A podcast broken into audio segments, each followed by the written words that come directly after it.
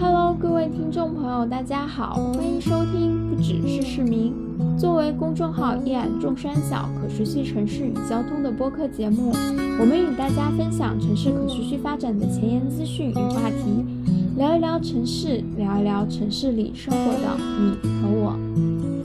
我是今天的主持人小兔。本期节目是留守儿童话题的下集。在上一期的节目中，我们与三位嘉宾一起探讨了关于留守儿童的定义和标签化问题、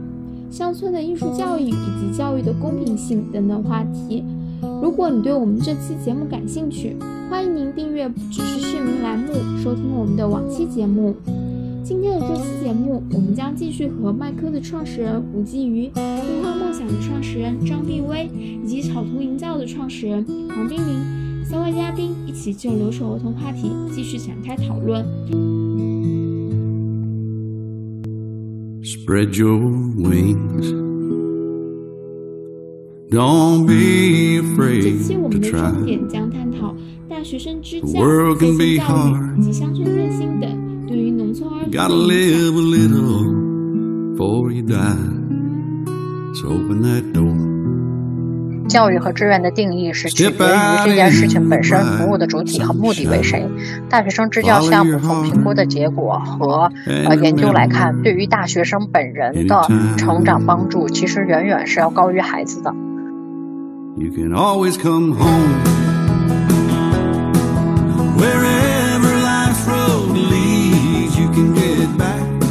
因为如果真正的站在孩子的角度哈，不站在这些大学生支教之后，就是给大学生带来的这个好处，它其实是需要有一个稳定的这样子的一个教育环境，然后有一个稳定的这个输出，而不是你来了两天，然后告诉你外卖面的花花世界是啥样子的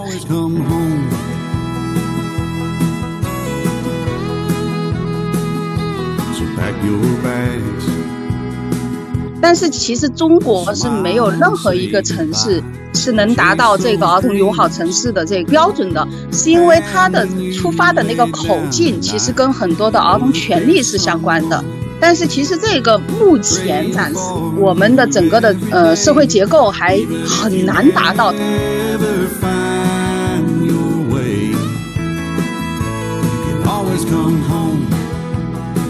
这些乡土的精神文化不仅能够帮助他们认识自我，也有可能未来成为这个地区区域经济发展的一个很重要的呃驱动力或者是素材。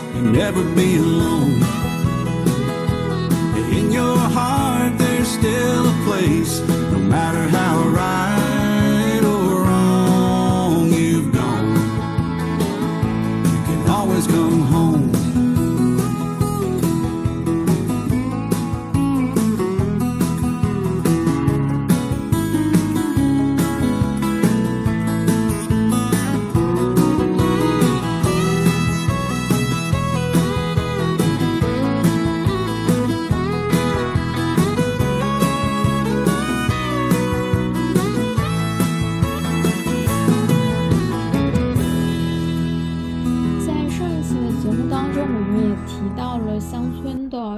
教育和教育的公平性问题。那么，事实上，在现在有很多的公益组织都希望借助外在的力量，能够去影响和改变，嗯，农村里的孩子。特别是有很多的公益支教团队，他们通过到乡村中支教，希望能够给这些孩子带来一些正面的引导。但是在这个过程中，我们看到了很多正面的评价，也看到了一些负面的评价。那么，我想请大家一起谈一谈，你们在呃实际的经验过程中看到他们对于这些孩子的引导有哪些是具有正面的价值？嗯，有哪些是需要注意的地方呢？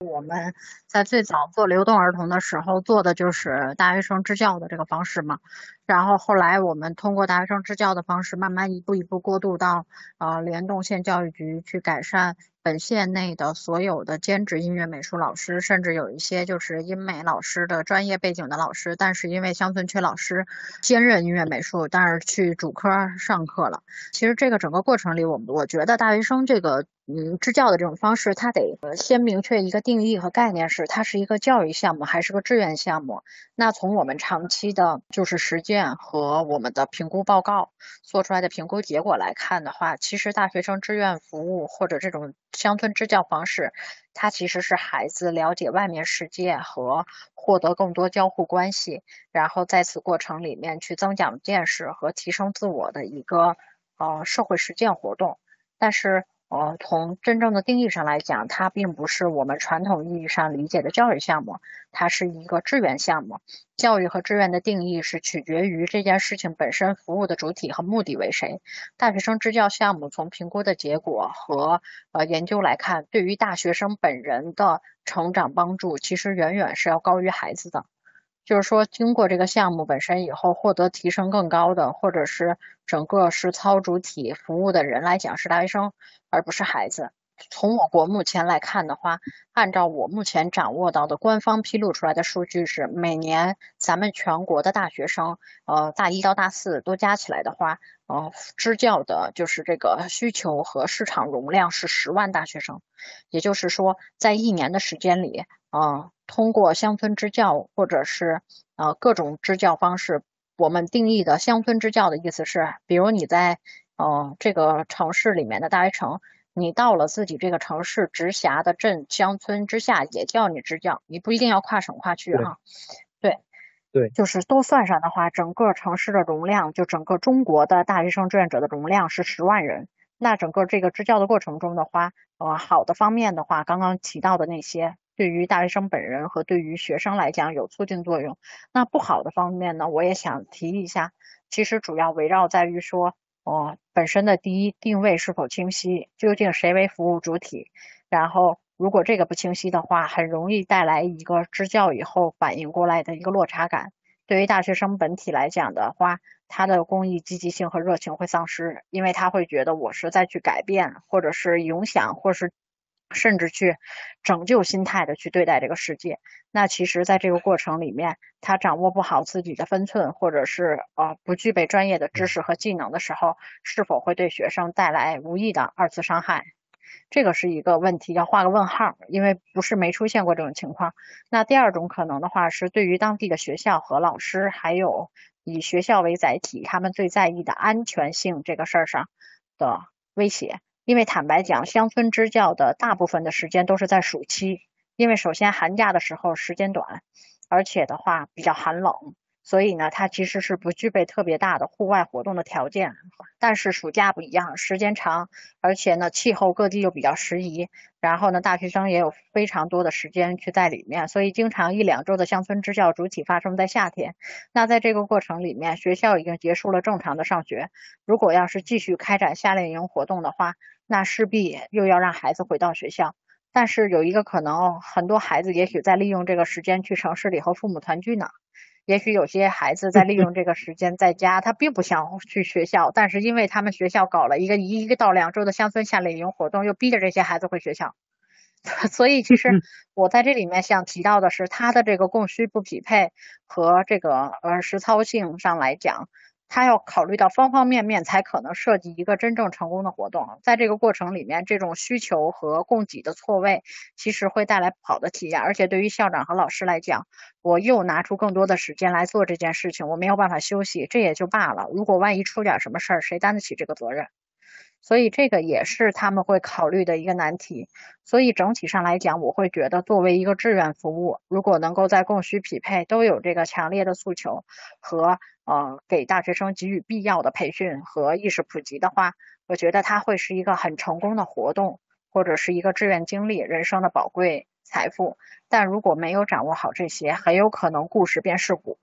对，而且我认为。把它不能绝对不能强压到它是一个教育项目层面，志愿服务本身和儿童教育这是两件事情，它的服务的主体和目的都是完全不一样的。嗯，好，乡村的公益支教，大学生支教，这是一个好事。首先肯定是无条件支持，支持他们下乡，然后能够和同学们一起教。但是最好的是他要待久一点，他就别去混混个简历，或者是混混一个什么，他得对这个真正的热爱。现在有我不得不说哈，我刚刚不想说，说出来影响不好，我不得不说，现在有很多大学生去支教就是为了要保研，因为现在有那个支教保研政策，他去乡村里面支教一年回来就可以直接保研，就是这个其实也无可厚非哈。但是如果你真正热爱，愿意去那个乡村去奉献，你保研了可以，但是你就仅仅对这个作为一个跳板，那当然他有可能带着保研的目的，但实际去了乡村，在改变乡村，这也是。啊，好的，我没有说就是这个都不不好，但是就是呃想强调的就是兴趣，就是你你要对教育有热爱，然后还有呢，就刚刚张老师说的要培训，就不是所有的人你一过去你就了解教育学的，你就知道怎么去教学生，有时候会适得其反，你有时候一句话就表现出你那种高高在上，然后说何不食肉糜，这个就特别不好，哎要扎下去，你你去那个村子里面多待一会儿，或者是怎么样，嗯，觉得这个事情呢。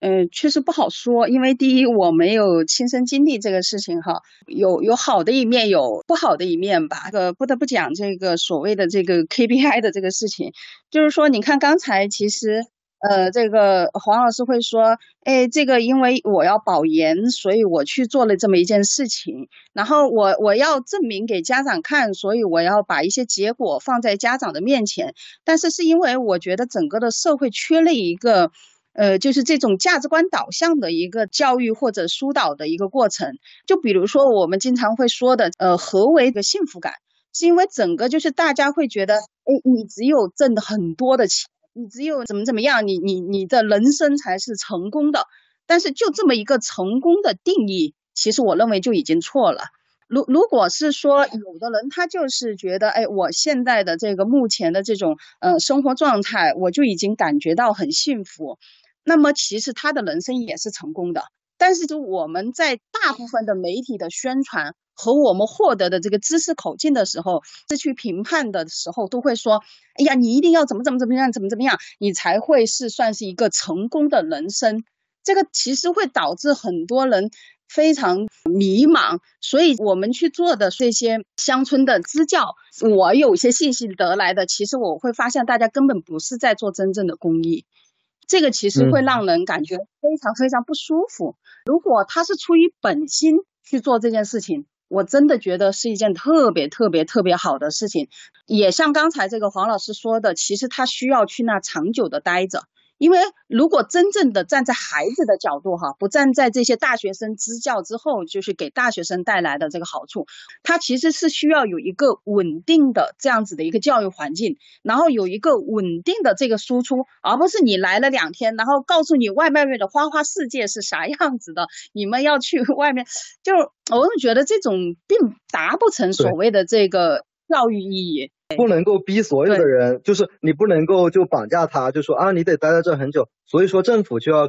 就要有那个社会上面要给钱，他可以拿这个赚钱，对吧？就是你政府你你给那个去支教的大学生一年啊二十万三十万，那总比待在北京强啊。这个他就能够保障了，这个又变成了另外分配所有的这些呃资金上面如何去做的事情。因为其实我们有一个德国的合伙人嘛，他们在德国的时候在做这种呃儿童相关的一些，他们有一个叫做儿童友好城市，这个应该大家现在都有在听说。但是其实中国是没有任何一个城市是能达到这个儿童友好城市的这个标准的，是因为它的这个。呃，出发的那个口径其实跟很多的儿童权利是相关的，但是其实这个目前暂时，其实我们的整个的这个呃社会结构还还很难达到。它不是一个，它其实也不全是一个说我的这个基础的环境建设达到这个即可，它是真正的会像儿童，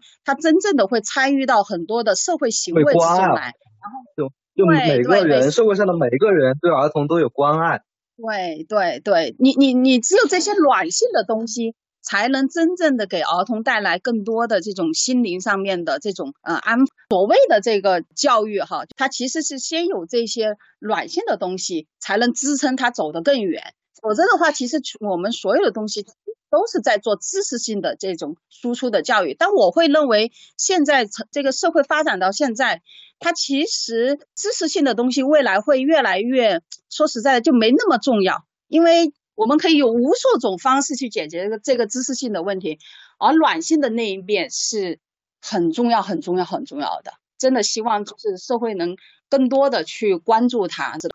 虽然它好像看不见，好像。当下就是说，它不是那种立马就能看得见的东西。对，嗯，我们都说儿童是未来的主人翁，但是我们现在从社会的软性或者是从制度的层面，并没有办法去保障他们的一些权益，比如说他们表达的权益，他们诉求传道的权益，也包括他们的这种主人翁的精神，这些东西是没有办法通过我们短期的支教或者简单的知识输出就能。能够去实现的。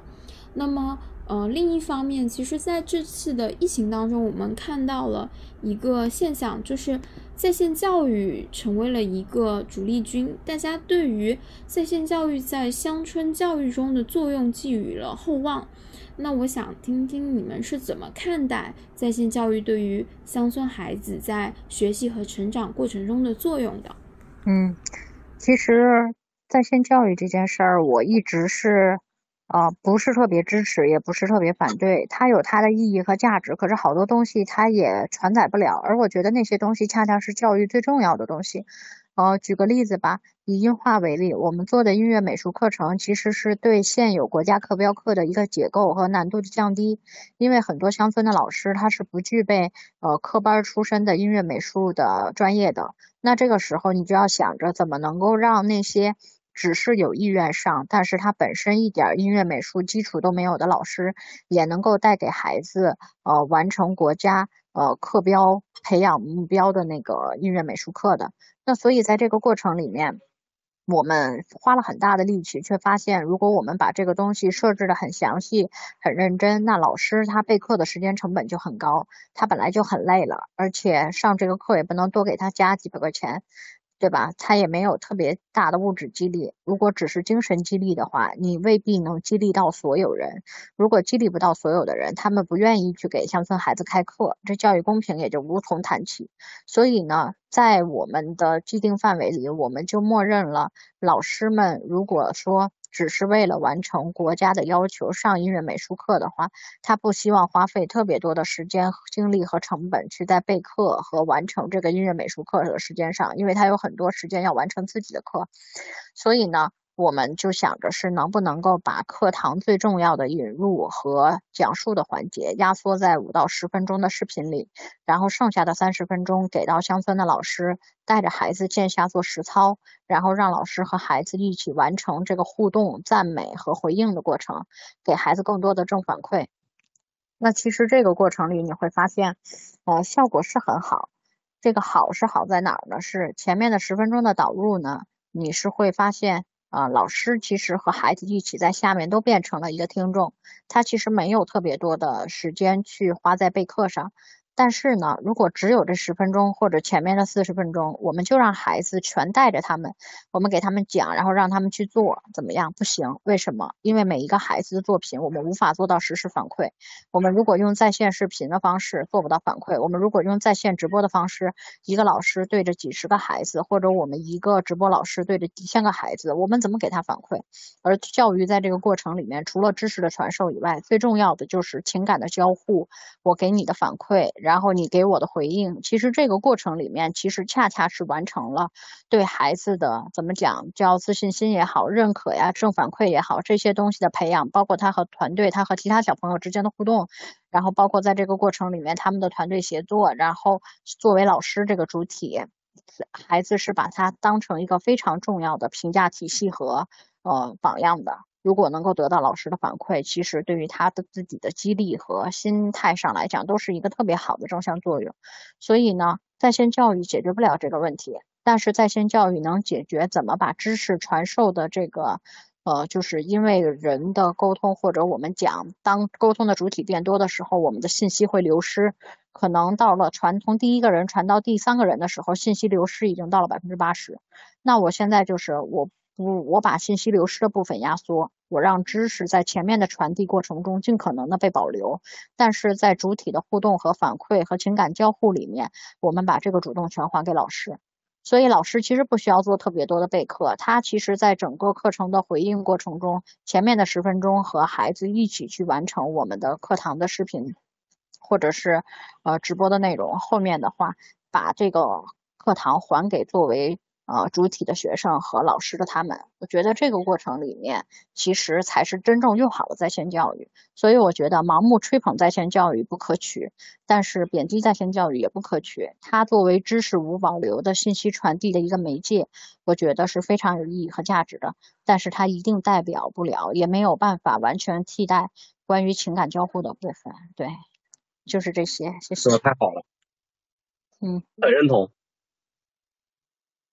好的，谢谢毕威。那吴总呢？您也谈谈您的一些看法吧。我觉得这个其实我比较同意刚才这个呃黄老师说的这个中立的态度啊。其实因为我也是一个中立的态度，因为在这个里面其实。呃，在线教育肯定是有它的这个价值的，就是尤其是他在这种知识性的这样子的一个呃孩子的这种认知发展里面，呃，我认为其实它还是能起到一些作用。包括我刚才说的，这样子做了之后，在乡村的孩子他也能享受到更多的这种教育的资源，所以它其实肯定是有它本身的这个好处的。但是因为我们自己在这。这个儿童项目里面，就是我们经常会去研究儿童的这种呃发展的这个诉求。那这个儿童发展的这个诉求的话，其实它主要分成四大板块。一个是刚才所谓的你的这个孩子的这种认知发展，除掉了你的认知发展的话，还有就是你的这种运动发展，还有自然教育，还有社交发展。但是在这个除掉了认知发展以外，就是说其他的这种自然、社交、运动，它都是在这个在线里面是呃完成不了的。而其他的这三项的这个发展的话，对于孩子在这个成长过程之中，他也是呃需要就是说横向去协调发展的。就觉得在线教育有它的这个价值，除掉了在线教育，我们一定要把其他的这些孩子的这种身体的这种发展诉求，同时去。做更多的教育的这种发展吧。现在在线教育这么发达，有的人就会问：那以后我们是不是不需要学校了呢？实体的学校？那当然不是。在线教育最方便的就是把知识大量的知识，然后快速的呃没有误差的传递。但是我们真实学校、真实校园的本质，它是一个。交流的场所，它是老师和学生之间去交流，以及同辈学生之间去互相学习、交流、共同成长的一个地方。它是带有很强的社会属性。嗯，所以说，嗯，我的理解就是这样。线上教育很好，那就去搞知识的那部分，把其他的交给线下了。嗯我们聊了很多教育对于乡村儿童的影响，那么除了教育之外，其实环境对于孩子的成长影响也是很大的。乡村的环境空间的营造也是和设计师紧密相关的。我想问一下吴总和冰凌，在你们的一些乡村营造的项目过程中，有没有什么让你们印象比较深刻的事情？那么我知道的是，吴总有一个在四川的项目，在这个呃项目的空间营造中，也考虑到了孩子的需求。嗯嗯嗯。呃，确实是这样子的哈，因为呃，由于可能 我们有这个一个这个德国的合伙人啊，他们在德国做项目的时候，都是要求呃一定要有呃需求方的这个参与，就比如说这个事情如果是给儿童做的。啊，他就觉得这个事情必须要有儿童参与，并且就是儿童会发表他的很多的这个意见和想法。所以其实，呃，我们在做我们的很多的项目里面，就是也确实有这么去实施它。我们自己在那个彭州做的两个项目，这个感触还是比较深的。一个是一个呃我们的广场的项目，这个广场的话，以前算是他们的一个呃服务中心吧。服务中心以前其实乡村里面，其实他平时并没有人去。呃，那个书记找我们去的时候，他想让这个乡村有更多的活力，因为其实平时大家都是各各自待在各自家里面嘛，他们也不愿意出门，就是那他们希望有这样子一个场地，能让大家都聚集到这里，那然后就是有更多的这个人气来。当时我们为了就是更多的去理解他们的这个诉求，我们就有找来这个呃村民们，呃，当然这里面有老人、有小孩、有呃青年人、有壮年，把这些人都交集在一起，大概二十来人吧。就是在一起之后呢，就是大家会说，哎，我们要什么要什么要什么。呃，当然就是最后我们把这个广场做出来的时候，呃，其实还是稍微的受了一些争议的，尤其是我们在这个古德上面那个发表的时候，我看了一下下面的这个评论，特别有趣哈，我觉得也可以稍微探讨一下，就是。呃，因为我们做的那个项目就是不一定符合，就是这个大家所谓的就是啊，一定非常非常的质朴，一定很自然，一定看上去就是那种呃，非常的就感觉就是用乡村的那些呃什么去做的。呃，我们其实做了一个比较反差的，我们甚至放了一些很新潮的一些运动，就比如说在城市里面大家呃本身就有的这种滑板呐。呃，当然也有保留他们原有的这种呃运动场啊，啊，当然我们还加了一些过的，就是这个地面桌球啊，还有圆筒乒乓球啊，啊，还有攀爬呀，就是我们加了很多的这些东西。其实是因为当时他们的这个村民给我们的反馈是，能不能不要再做那些，就是就是我们天天常见的东西。我们也需要接触外面的世界，我们也需要就是把城市里面那些我们觉得很好玩的东西带到我们乡村来。其实这个是他们真实的这个呃诉求，所以其实我们把这些东西做进去了。呃，现在整个的这个广场的话，其实能非常非常多，就每一天到了这个呃下午的时候，其实所有的人就会来这个地方。然后他们以前其实。呃，我我开始没想到他们还真的会去玩滑板。那其实做了那个滑板的那个场地之后呢，就真的有人就是在那里去呃玩滑板呐，啊，去玩一些这个东西。然后包括就是说，呃，后来我们在呃就是村落的这个另外一边，其实两个地方离得很近。然后我们又在那个自然的这个环境里面去做了一张呃五百平米的这个爬网。那其实也是就是说。把这个乡村的这些孩子们，呃，去去集中在这么一个区域，然后他们可以去玩耍，然后他们可以去做更多的他们这种呃运动上面的这种呃锻炼。那这个东西其实，嗯，我觉得就是，哎，有时候我们自身想的。那个那个就是村里面要的东西和我们实际上面去问他们的和最后实际反馈出来的，我觉得略不同。因为很多人就在说我们那个广场好像，哎呀，这个东西是城市里面的，就不应该给乡村的人。呃，我觉得这个东西为何不听听实际的使用者呢？我们做这个场地的营造，到底是给实际的使用者，还是说给设计师们自己玩的这个所谓的作品的调调呢？我觉得这个我选我选给人做设计，而不选择就是为自己做设计。因为如果你搞艺术创作，你可以我是自己，我是为了我自己。但是我觉得做场所这件事情，做营造，我是为了人做。哦，我只要人说好，我觉得我就是对的。对，如果人都说不好，你说我做了一个非常牛逼的设计出来，我觉得那个东西也只是一个。非常空的空间，因为最后大家并没有使用到，并没有感受到，并没有就是说得到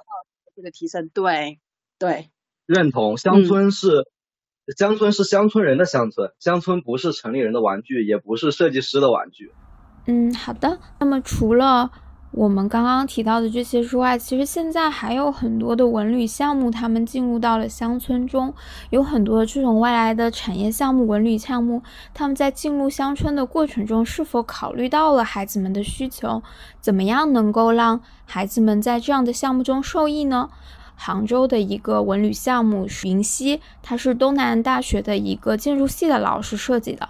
在进入乡村的过程中呢，他就设计了一个可以供孩子去活动的一个公共场所，以及可以供孩子阅读的一个先锋书店的一个阅读室。那么在这个过程中，他就通过提供给孩子一个活动的空间，让这样的项目可以更好的。呃，和乡村本地的居民呃融合在一起。我不知道吴总，你们在实际的项目过程中有没有考虑到呃这样的需求，或者你们是如何更好的去呃结合乡村振兴，实现文旅项目和呃乡村孩子或者是孩子的家长之间的一些衔接呢？嗯，我觉得这个一旦谈到所谓这个文旅的这种项目跟乡村振兴的项目，就变成了一个呃非常大的话题哈，因为它是一个呃系统性的这样子的一个呃改变的事情。其实刚才大家所谓的包括呃这些呃留守儿童，其实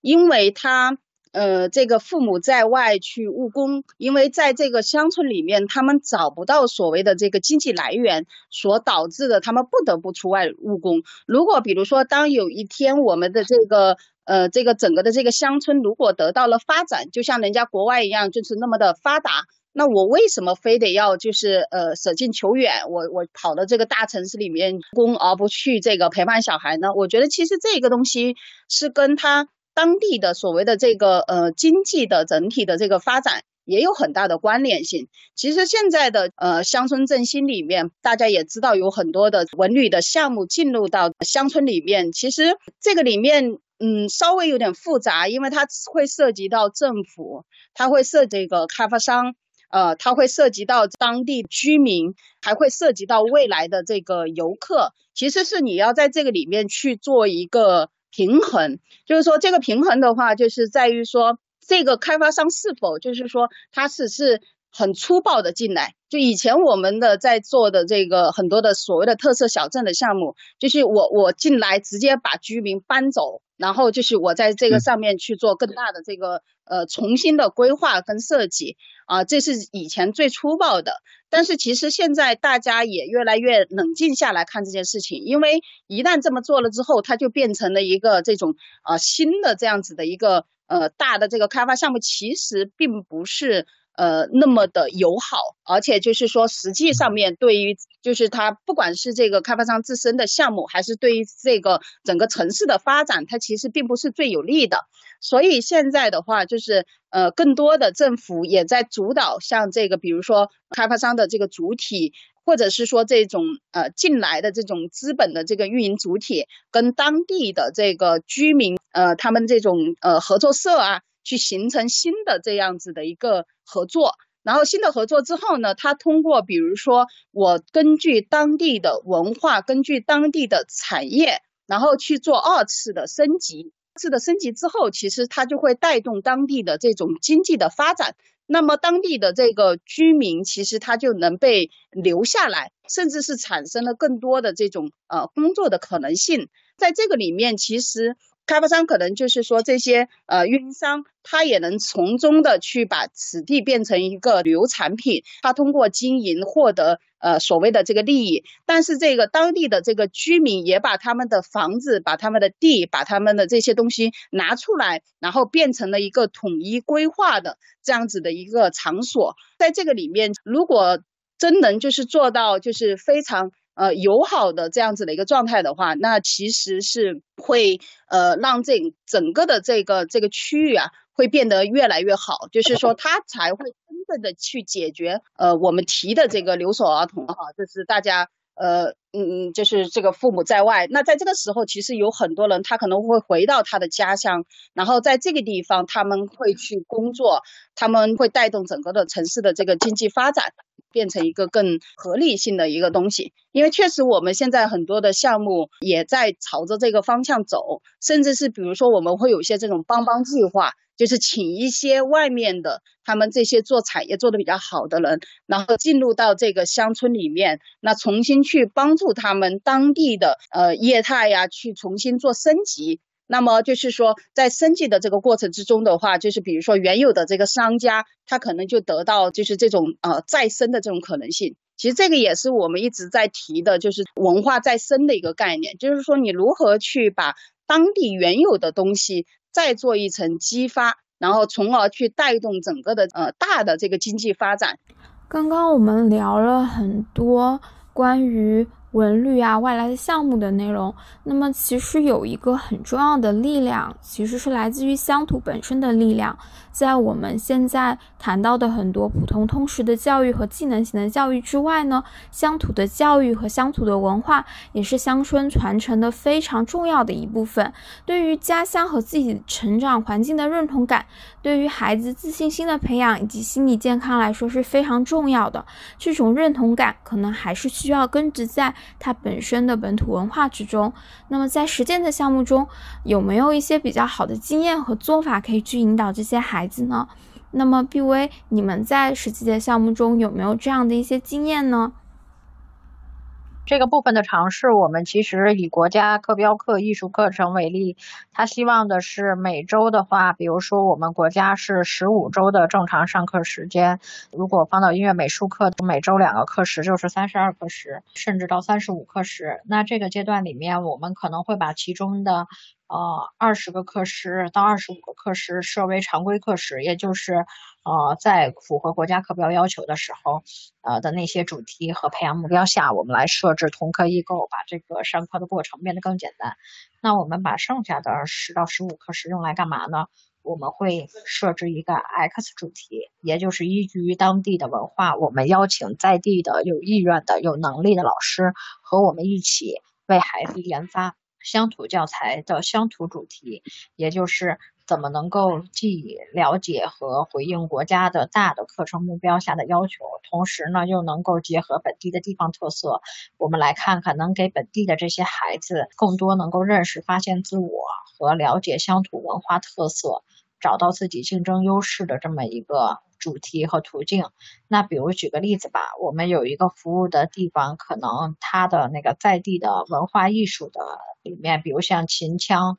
或者是当时柳青写了一本创业史，就在那儿写的。这个地方在今天的西安长安区再往下的一个偏城郊结合部的地方吧，就是有一些流动儿童的。呃，社区的概念，但它其实里面住的都是本地的孩子，然后他们的父母也是长期外出打工。那这个地方呢，因为当时柳青在这里写了创业史，本身又是一个秦腔的发源地，而且本地的陕西文化很浓，而且他早年间的时候又是有各种少数民族汇集地，后来慢慢被汉化，所以有一部分少数民族过去文化的残留，呃，当然都是一些精华，然后也有一些当地的秦腔啊或者秦韵啊，还有基于。创业史的这个背景，我们给他开发的主题特色的课程，啊，包括还有一个地方在重庆，它可能是中草药比较闻名，我们可以带着孩子了解本地的草药，了解它的性能啊等等。其实我觉得乡土文化吧，有有三个核心，第一个核心是以乡土本土的，就是我们所谓传承下来的，不管称之为技艺也好，还是精神内核也好为核心。第二个是。得是本土人自发自主的创作为核心，然后第三个核心其实回应的还是以儿童成长发育或者是呃心理的健康成长的发展目标为核心，要结合我们国家的课程课标大纲。土这件事情本身是一个能够让人全面认知自我的很重要的一种途径和方式方法吧。而我觉得乡土教材这件事儿，其实在国家目前的主要的政策里面有非常。大的显现，比如像国家鼓励呃各个学校去开校本课程，还有综合实践活动课等等，这些其实都是在回应我们希望各地因地制宜培养出能够留在本地的本土化人才。其实未来大的城市的流动和城镇化的发展，呃不是终极的目标。而是怎么能够均衡差异，形成各种各样的，啊，我们称之为叫城市群，还是说，呃，这种所谓的什么一体化的这个时代？我觉得那个过程里面其实是需要我们关注到这些呃地区，包括经济欠发达地区的孩子。从娃娃抓起的这些基础需要，那我会觉得这些乡土的精神文化不仅能够帮助他们认识自我，也有可能未来成为这个地区区域经济发展的一个很重要的呃驱动力或者是素材。对，所以我觉得怎么把这个乡土文化和经济和教育都结合起来，才有可能让我们的呃各地的这种经济的差异能够拉得更小一些。嗯嗯。谢谢 B V 的分享。那么，其实我知道冰凌是一个对自己家乡认同感非常强的人。想，嗯，让你和大家分享一下你小时候的一些经历，还有你的一些感受，包括你们现在在校园营造的过程中，是不是有这样一些本土教育的经验可以和大家分享的？那个，其实我在小时候。特别认同家乡，是因为我小学那个县里面就下发了一本是县的里面的那个乡土的介绍，比如说产什么毛竹啊、楠竹啊，然后还有什么什么菇啊，还有一些什么山什么水，然后哪个镇哪个镇发展的怎么样，包括我们镇都是国家小城镇示范镇，当时就觉得特别自豪。通过这些书，包括初中哈，我就开始了解到整个湖南，它是比如说马蹄形啊，然后它是一个什么样的地貌，然后又什么，所以我对这一块就。很了解，也很认同。每每我出去说的时候，我都会说很多很多家乡的细节。但刚刚说，呃，让年轻人或者是以后让人回去，哦，这个真是太难了。这个趋势就是，呃，农村人就就得往城市走，这这是个必然趋势。城市人回去的话，还有一段很长很长的路要走。就是，嗯，说到最后的话，还有我们最近在做的一些实践。我们会带学生去观察他们家乡的植物，就认识每一种植物，然后认识呃他们当地的气候，比如说年降水量，然后雨雨下下来了会怎么流，然后还有岩石各种各样的岩石呃土壤，然后光照条件，这些都是我们带大家做的，还有人文的一些东西，有一些分析，呃，希望能够引导他们。能够认识到乡土就是乡土就是自己，就是你的根在哪，然后你找到了自己的定位，你才能够走向走向世界吧。嗯，谢谢冰凌。那么吴总其实也做了一些和本土文化相关的一些项目，嗯，在这些项目过程中，是不是也有和大家可以分享的内容呢？我可能现在聊的不是这个严格意义上面的教育，我觉得这个乡土的这件事情，其实无非就是把你本土的这种文化的东西啊进行这个挖掘，然后进行呃传播。那么在这件事情里面，其实不仅仅是教育本身，它可能跟经济、跟各方面都会有这个关联性。稍微分享一下我们在呃成都做的一个这个蜀绣相关的一个这样的项目。其实这个地方呢是这个蜀绣的呃缘起的这样一个地方。那当然，其实最开始政府就是有找到我们过去，其实他是想让我们去做呃这个蜀绣啊，把这个丝绣啊去做更多的这个呈现的这样子的一个过程。但是呢，就是如果我们单纯的只是在做这样子的一个呃挖掘啊呈现展示，但其实我会发现是不够的，因为这件事情的话，如果比如说仅凭我们自己公司的这个力量去做，它非常的微弱。那在这个时候，其实我们就把这个东西变成了就是几大板块，就在这个几大板块里面呢，它其实有这个所谓的我们的这种呃文化的这种呃展示中心。我们会去呃，从它的这种桑树啊、桑园呐，到这个桑蚕业呀，到我们的整个的这个呃蜀绣的这种历史发展呢，其实我们是会去做一个呈现。但是除掉了这个事情以外的话，我们还做了很多的跟这个相关的一些像啊桑之影这种蚕影呐。啊，像这个就是说，把这些东西转换成文创啊，还有这个里面的这个习绣堂会去做更多的传播呀。就比如说传播给我们的孩子，甚至是传播给就是说现在当下喜欢这种传统文化的呃年轻人。就是我们在做这一块事情的时候，其实我们找到的投资人大部分都是就是以前在这个区域里面他生活的这么一群人。